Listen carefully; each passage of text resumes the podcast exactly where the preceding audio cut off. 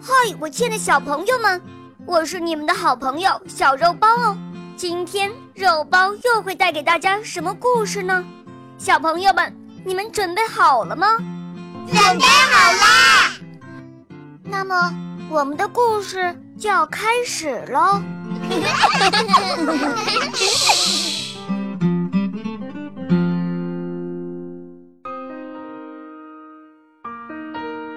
灰姑娘第二集。灰姑娘端着豆子，兴奋地去找后妈。现在我可以去舞会了吧？后妈看到灰姑娘把豌豆都捡出来了，吃了一惊，但马上冷笑着说：“哼，又脏又邋遢的女孩，你别白费劲了，我是不会让你去的。”你只能给我们丢脸。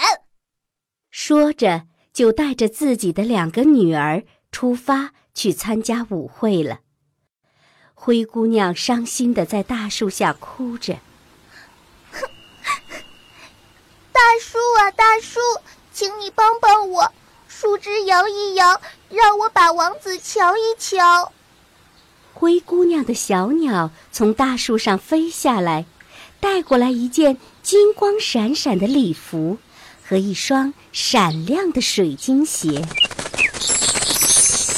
灰姑娘高兴地穿上礼服，就像一位公主，没有人能认出这就是那个灰姑娘。小鸟扑扇着翅膀说：“这件礼服只能到夜里的十二点钟，十二点过后你将变回灰姑娘。”灰姑娘赶到舞会上，所有的人都惊呆了。灰姑娘的美无法用语言来表达。王子完全被灰姑娘吸引住了，他再也不和其他姑娘跳舞了，而灰姑娘也被这位英俊的王子深深吸引。王子一圈一圈的。和灰姑娘跳着舞，热切的和灰姑娘聊着。时间好像停在了那里。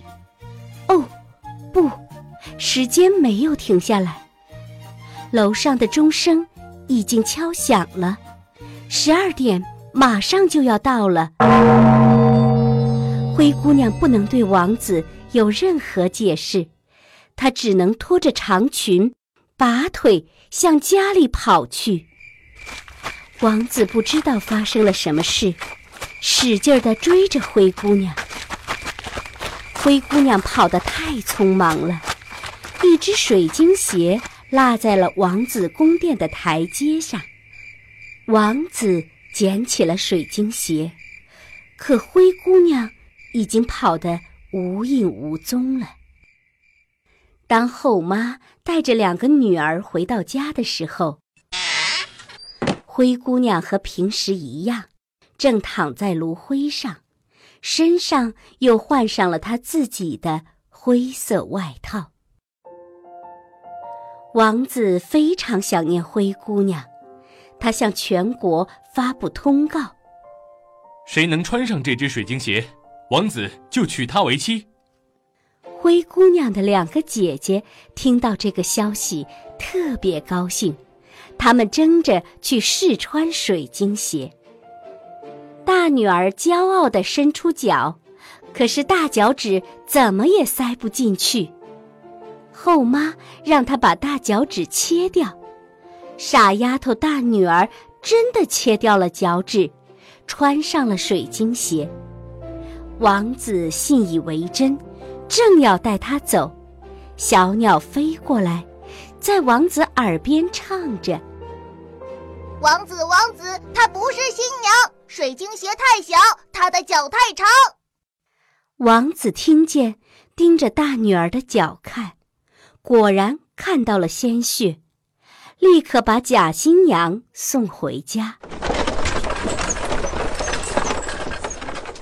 后妈。又叫二女儿来试鞋，二女儿的脚后跟太大，后妈让他把脚后跟切掉。傻呵呵的二女儿真的切掉了脚后跟，穿上了水晶鞋。王子正要带她走，小鸟又飞过来。王子，王子，不该他出嫁，水晶鞋太小，他的脚太大。王子低头一看，果然鞋把二女儿的袜子都染红了。